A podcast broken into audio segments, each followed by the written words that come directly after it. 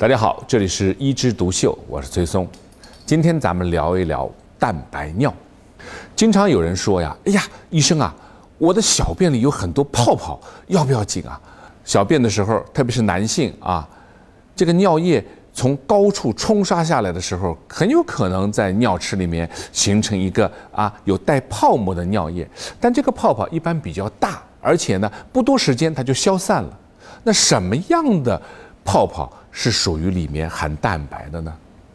你可以做一个试验啊，我们拿一个玻璃的这个器皿，然后里面倒上清水，你拿筷子啊去搅一下，啪一搅，发现里面有泡泡。当你过一会儿呢，这个泡泡呢全散掉了，这就是是是由于重力关系产生的一些水泡，这里面没有蛋白尿。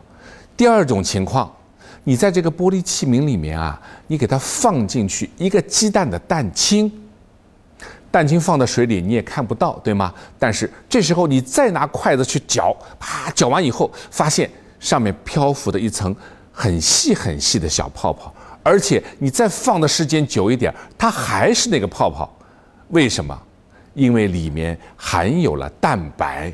那水里加了蛋白以后，形成这些泡泡的样子，就好比我们人体的尿液里，如果你含有蛋白，也会形成这样。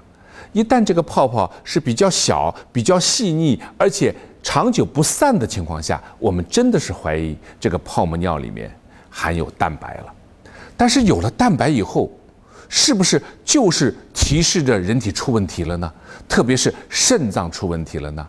倒也不一定，因为蛋白尿啊，也有一些生理性的蛋白尿，也就是说，我们人正常情况下或者处于一种极端情况下会出现的。最多见的第一个是发烧的时候啊，会出现蛋白尿；第二个时候呢，就是我们常说的你撸铁撸过以后，健身健过以后，还有一些是剧烈活动以后，会出现蛋白尿。因为在剧烈活动的时候啊，我们人体的血管啊是一种扩张状态，人体的一些内在的激素分泌啊会增多，会让我们的肾小球的滤过会增加。然后呢，它的通透性会改变，这样的话呢，就有一些蛋白会漏在小便里面。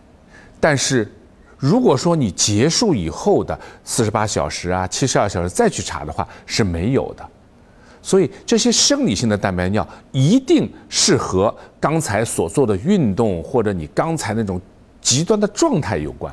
刚才我讲了个词儿叫通透性，什么东西都通透性呢？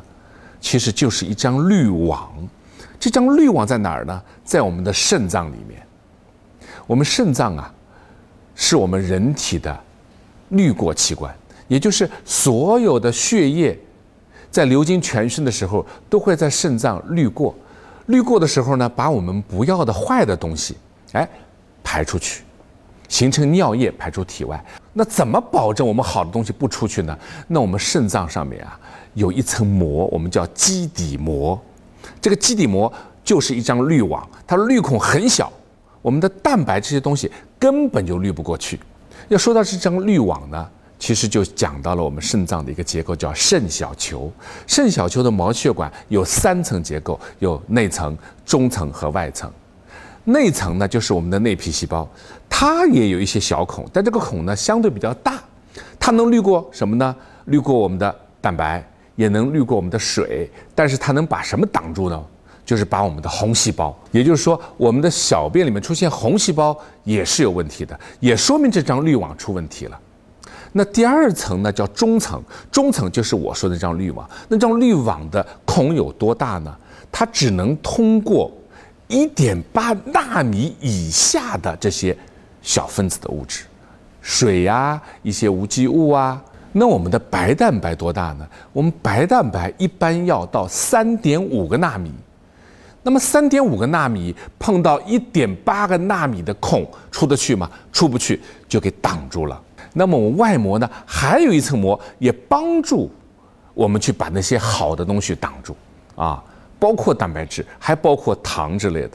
而且人体的防护啊，不只是血管壁上的三层膜，还有什么？还有个电网，我们在肾小球上面啊，它会带有负电荷。那么如果说你过来的这些分子的物质是正电荷的话，它就吸引；如果是负电化，它就排斥。而我们的白蛋白它又带有的是负电荷，所以说电荷之间同性相斥，它也出不去。其实除了肾小球的这个两层防护以外啊，还有肾小管，它是重吸收功能。一旦我们一不当心逃出去的一些小分子的蛋白质啊什么的，哎，我们通过肾小管啊，可以把它重吸收，再拿回来用。所以一般我们在人体的小便里是没有蛋白质的。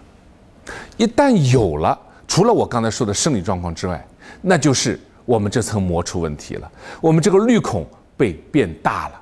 但是滤孔变大，也有可能是变得稍微大一点。那滤孔稍微大一点，可能就通过一些不是特别大的蛋白质，所以我们出来的蛋白尿叫选择性蛋白尿。一看，哎，就是这几种蛋白啊，分子量比较小，比较容易通过。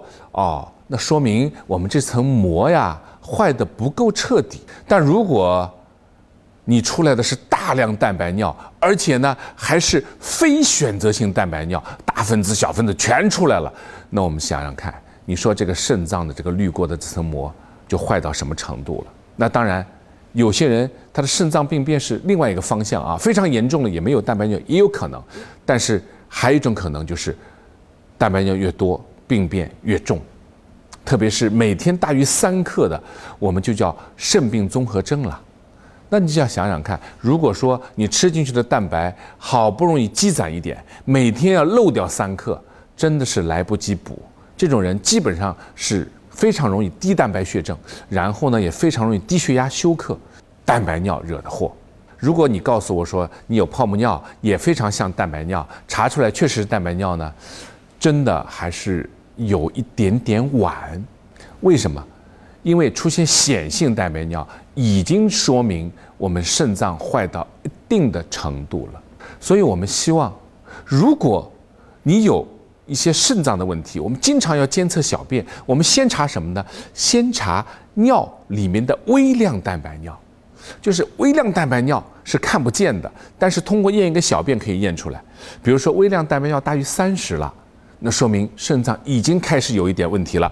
如果大于三百了，那基本上就可以从普通的尿常规里查出你的尿蛋白一个加了，而三十到三百这段时间呢，是我们治疗的最好的时间。如果这个时候你用药物治疗的话，完全可以让这个病程变得很缓慢，或者可以倒退回去。那么什么样的毛病最容易产生蛋白尿呢？这个疾病谱啊，也是根据我们的。时代的发展在不断的更新，我们以前最多见的肾脏毛病叫慢性肾小球肾炎，可是国外早就是以糖尿病、高血压为主的这些疾病谱了。现在越来越多的引起肾脏衰竭、引起蛋白尿的毛病，就是高血压的肾脏病变、糖尿病的肾脏病变，尤其是糖尿病的肾脏病变，更加早的出现蛋白尿。所以，一旦你有血糖的异常，你就要去查肾脏，因为它非常多的会引起肾脏病变。而如果说已经出现了微量蛋白尿，赶紧用药控制，这时候可以让这个肾脏的病变延缓它的发展，让我们人的寿命以及生活的质量得到改善。